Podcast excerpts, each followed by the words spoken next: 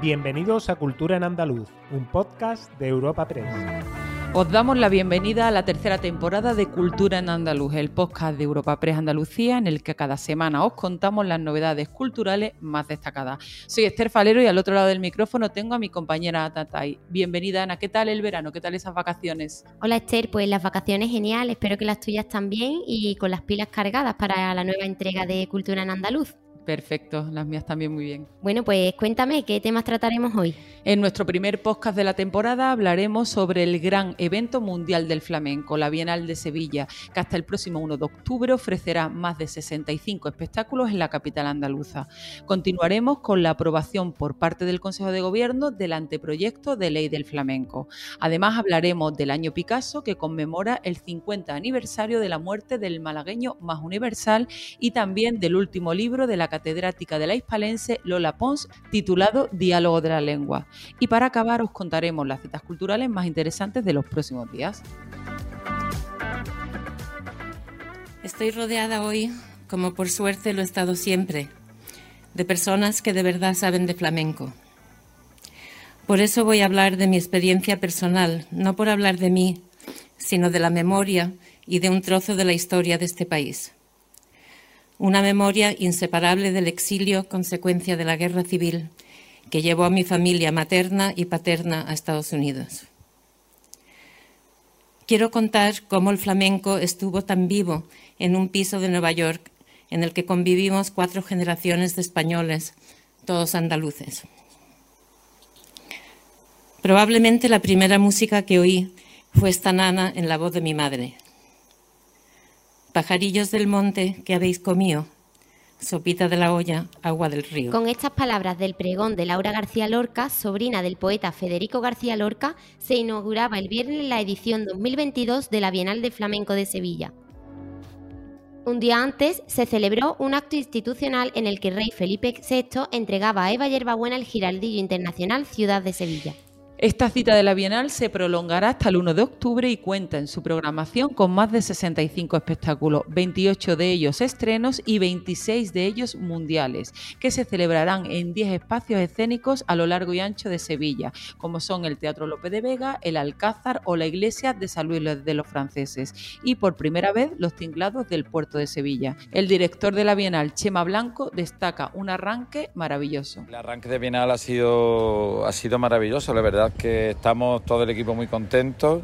El Teatro de la Maestranza estaba lleno con Eva Yerbabuena, ocurrió lo mismo con Vicente Amigo, Olga Pericé llenó el central y el público acogió perfectamente las propuestas. David Lagos, como hemos tenido que cambiar de espacio en el López de Vega, pues bueno, estaba también con una ocupación bastante aceptable para ser un espacio el triple de grande que el López de Vega igual son propuestas muy interesantes, todas muy novedosas, muy trabajadas, los artistas están muy comprometidos y por tanto desde Bienal no podemos estar de otra manera. Además, y entre las actividades paralelas, esta edición contará con unas jornadas de reflexión y debate sobre la celebración del concurso de cante hondo de 1922, que impulsaron Federico García Lorca y Manuel de Falla.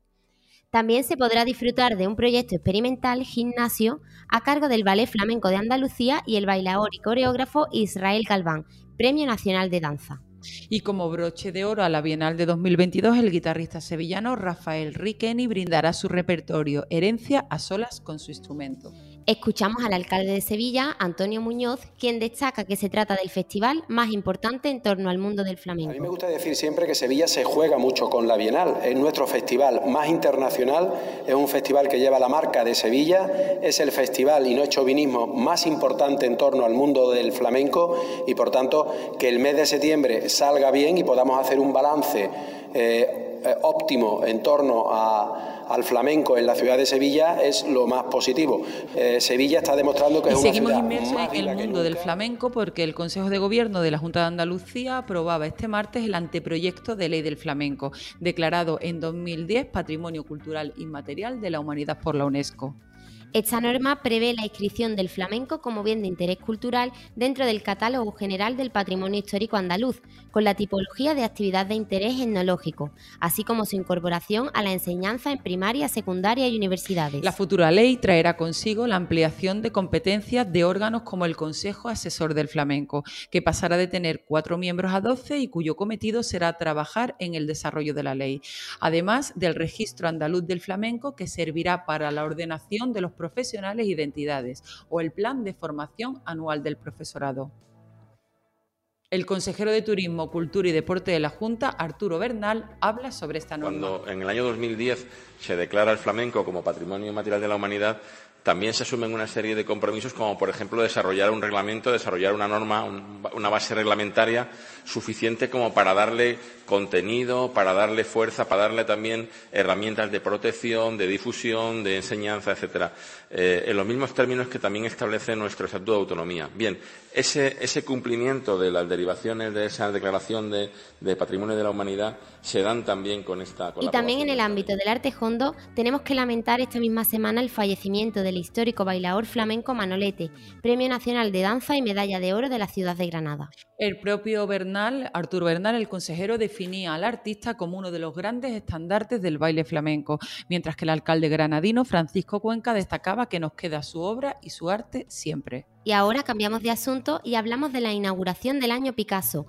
conmemorativo del 50 aniversario de la muerte del artista malagueño, que presidían este lunes los Reyes en el Museo Reina Sofía de Madrid, sede del Guernica, su obra más conocida. El rey reivindicaba la obra de Pablo Picasso y subrayaba que el Guernica sigue siendo una alegoría del horror de cualquier guerra. Destacaba también el papel de la cultura como vínculo de unión capaz de unir naciones y ciudadanos bajo la idea del respeto, la tolerancia y la democracia. Escuchamos un fragmento del discurso del monarca.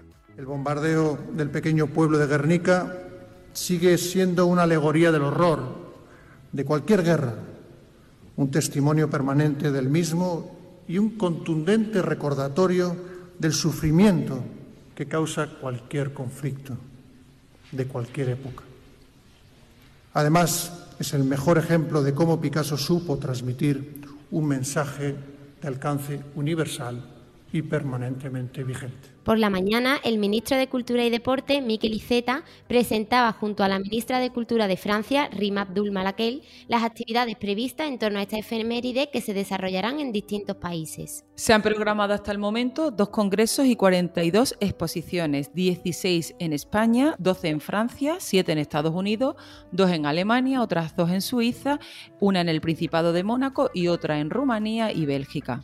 En nuestro país, las exposiciones se celebrarán en 14 instituciones distintas, entre otros los Museos Nacionales del Prado, Reina Sofía o Thyssen, donde tendrá lugar la primera muestra el próximo 10 de octubre.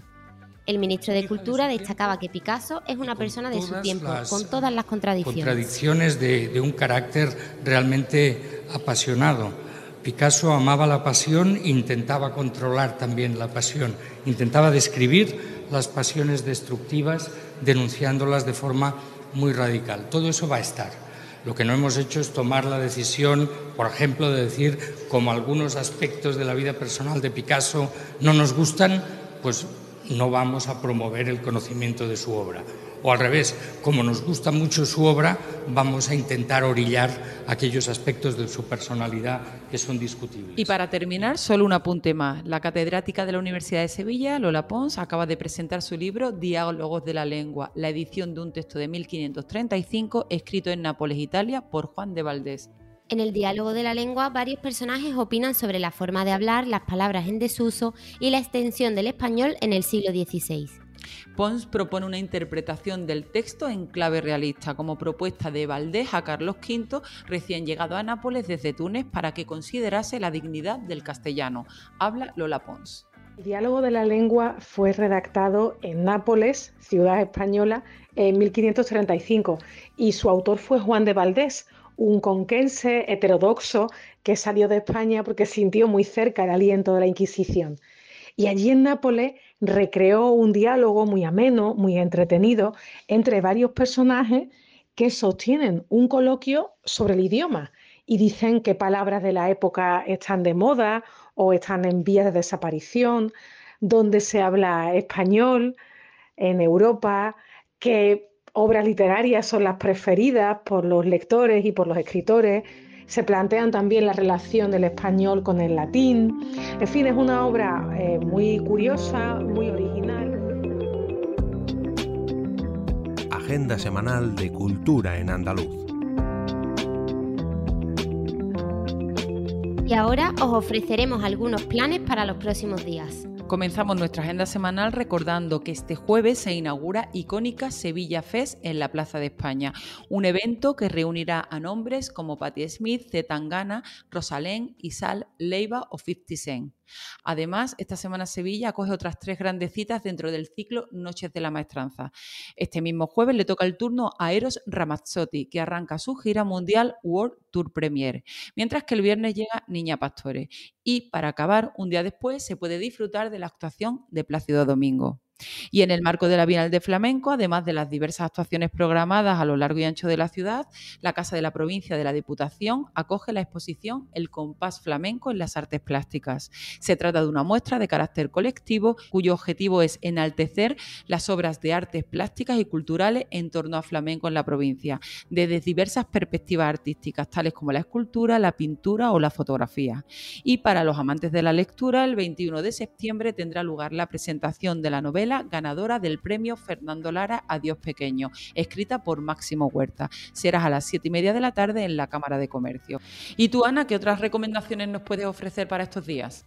Hasta el 17 de septiembre el Festival Cordo Blues ofrece más de 20 actividades entre masterclass, talleres de baile, jam session, exposiciones fotográficas, entre muchos otros. Además, Aitana pisará este viernes el escenario Unicaja Banco de Mare Nostrum en Fuengirola, Málaga, para celebrar su 11 Razones Más Tour. Y para finalizar, recordar que hasta este viernes se puede adquirir el abono joven de la Real Orquesta Sinfónica de Sevilla para menores de 30 años y para miembros de la asociación ROS Joven.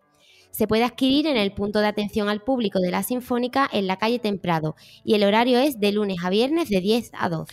Disfrutad, esta tercera temporada del podcast Cultura en Andaluz continuará la próxima semana con nuevos temas y actividades culturales. Os esperamos al otro lado porque como ya sabéis, la cultura alimenta el alma. Despedimos esta entrega de Cultura en Andaluz invitando a todos nuestros oyentes a descubrir el resto de episodios de este podcast, así como todo el catálogo de programas de nuestra red a través de europapress.es barra podcast. Recuerda que además todos ellos están disponibles en las principales plataformas de podcasting.